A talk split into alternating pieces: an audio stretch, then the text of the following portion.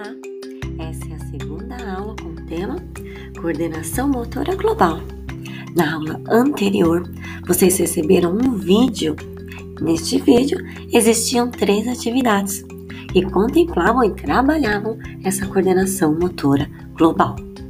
Na aula de hoje, vocês vão usar a criatividade e criar ou pesquisar novos exercícios novas atividades que possam trabalhar essa coordenação motora global. Essa é a nossa atividade de hoje e até a próxima aula.